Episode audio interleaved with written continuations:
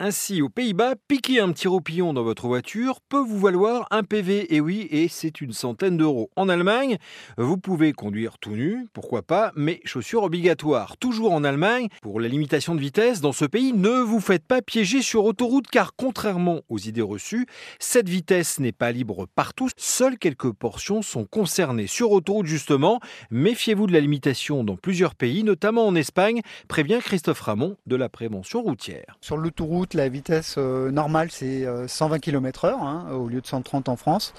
Et puis aussi, euh, toutes les villes euh, espagnoles sont passées aux 30 km/h. Voilà, il faut être très attentif quand on va en ville, quand on circule sur autoroute en Espagne. Enfin, la palme de l'insolite revient certainement au Royaume-Uni. Si vous avez envie de faire pipi, vous êtes autorisé d'uriner sur le bord de la route, mais à une seule condition vous placez au niveau de la roue arrière tout en gardant la main droite en contact avec la carrosserie, c'est précis. Ce geste permet sans doute de signaler que la voiture est bien la vôtre et que vous n'urinez pas sur celle du voisin comme dans les bronzés fond du ski.